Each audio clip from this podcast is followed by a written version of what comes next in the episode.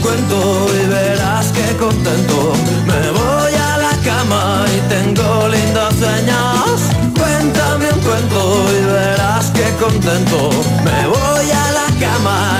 Pues ha llegado, ya saben, a esta hora los martes llega el momento de las historias, de las historias que nos cuenta Iván Fernández Amila. Algunas de ellas las van a poder encontrar en ese libro que lleva por título Historias de Galicia que nadie te había contado. ¿Qué tal, Iván? ¿Cómo estamos? Hola Maite, buenas tardes. Bueno, estoy eh, verdaderamente sorprendida. La vasija donde Jesús convirtió el agua en vino está en la iglesia de Santa María de Cambre. Sí, sí, eh, sorprendente, ¿no? Sorprendente como mínimo. Mira, esta historia eh, va a salir publicada en la segunda parte del libro, que sacaremos en unas semanas, con más, con fotos, fotos que hice yo, además de la, de la, de la, de la, de la, de la vasija. Bueno, en fin. Eh, a ver, este es un relato que transcurre entre la historia, la leyenda y la superstición. Pero comenzamos con un hecho real, real, ¿eh? En 1314, Jacques de Molay, bueno, no sé francés, no sé cómo se pronuncia, era el último gran maestre de la Orden del Temple y era quemado en la guerra en París ante sus acusadores, el Papa Clemente V y el rey Felipe IV. La tradición nos cuenta que antes de la disolución de los templarios, uno de ellos trajo a Galicia uno de los mayores tesoros de Jerusalén, uno de los recipientes en donde Jesucristo convirtió el agua en vino, una de las sidras de Caná. Anda. Eh, era una vasija en la que se decía que se decía que tenía propiedades milagrosas y que está aquí al lado, como has dicho, en la iglesia de Cambre. Hoy tenemos una historia muy chula, muy chula. Eh, la iglesia románica de Santa María de Cambre fue construida como parte de un monasterio en el siglo XII, o sea, que es al menos medio siglo más antigua que la Catedral de Santiago. O sea, Es una preciosidad, por cierto. Espectacular. Si eh, algún oyente no la conoce y tiene la oportunidad, de verdad que debería de pasarse. Preciosa, preciosa. Entre las joyas que cobija pues esta, esta iglesia se encuentra la milagrosa hidra de, Hidria de Jerusalén. Podemos verla según entramos a la izquierda, según entras en la entrada justito a la izquierda. Pero ¿qué es esta hidria? A ver, el primer milagro que se le atribuye a Jesús ocurrió durante las bodas de Caná. Durante la celebración, pues se acabó el vino. Y Jesús ordenó que se llenaran de agua seis vasijas, que son las que se conocen como las hidrias. Cuando se sacó el agua, lo hizo convertida en vino. Se dice que fueron los monjes benedictinos quienes la trajeron de Jerusalén. Otros dicen que fue un noble, Fernando Pérez de Traba.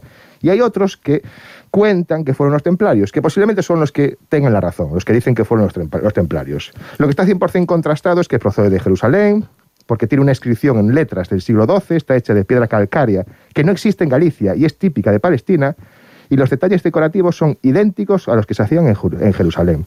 La hidria inicialmente llegó a la iglesia de Santa María del Temple, que sabéis que está pues, enfrente del puente del Burgo, a pocos Sí, kilómetros de Cambre. sí, sí. Y cuando se disolvieron los templarios, fue trasladada a Cambre.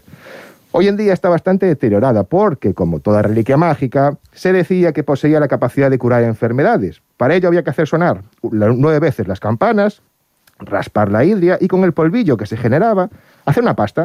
Esa pasta tenía supuestas propiedades curativas.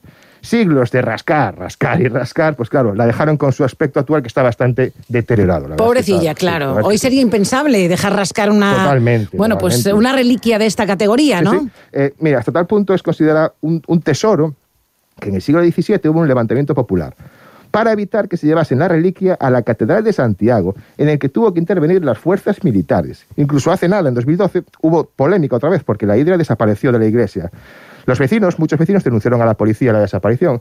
Bueno, finalmente se aclaró que había sido un malentendido y que la pila había, porque la pila había sido cedida a una exposición en la Ciudad de la Cultura. en Ah, Santiago. bueno. O sea que, bueno, nadie se la llevara, ¿no? Sabía que había camino de regreso. Efectivamente. La, la de Cambre no es la única hidria de Caná conocida. Por toda Europa hay decenas, decenas que dicen ser las auténticas. Si tenemos en cuenta que según la Biblia fueron seis las que, se las que Jesús utilizó, las cuentas... Las- pensando yo, digo, No, si son seis No, no. y me dices que hay decenas, a mí no me cuadra. decenas. Hay una en Oviedo que recuerda la misma, bueno, en varios, en varios sitios de- en, en Europa, ¿no? Entonces las cuentas no dan, pero bueno. Pero la que tenemos en Cambre es la auténtica. Bueno, realmente no conocemos cuál es el origen de esta hidria, pero resulta cuanto menos extraño, porque, a ver, pensemos, no, objetivamente, ¿por qué unos monjes, o un noble, o un grupo de caballeros templarios decidieron hacer un largo, complicado y muy peligroso camino desde Tierra Santa hasta Cambre, con una pieza de piedra que, pesaba que pesa cientos de kilos? A ver, tuvo que existir un, un poderoso motivo.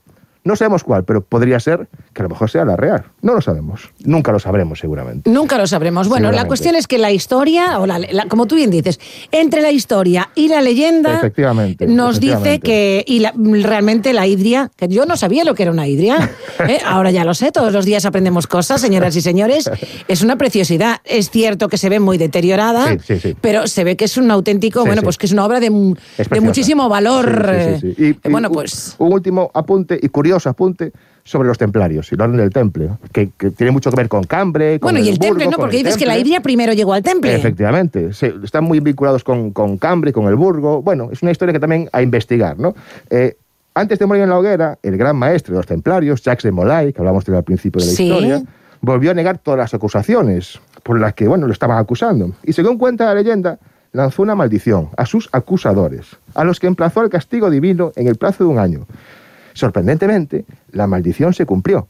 El Papa Clemente, V fallecería pocos meses después y el rey eh, Felipe IV eh, lo haría ese mismo año víctima de un accidente de caza. Vamos. Sorprendente. No quería ser Cuidado, eh. víctima de una maldición de Jacques de Molay, o Cuidado, como, como cuidado. se diga. Efectivamente, Madre efectivamente. mía. Bueno, pues ahí está, la historia, como decimos, si es verdad o no, nunca lo sabremos, No. pero en principio se dice que la vasija donde Jesús convirtió el agua en vino Está en Cambre. Está en Cambre. Exacto. Ahí está, esta historia maravillosa que nos ha traído de nuevo Iván Fernández Amil. Será hasta el próximo martes, Iván. Por supuesto. Buena semana. Igualmente. Adiós, Adiós, señoras, adiós. señores. Nosotros también nos vamos. Siguen en la ventana, en la SER. Hasta mañana. Adiós.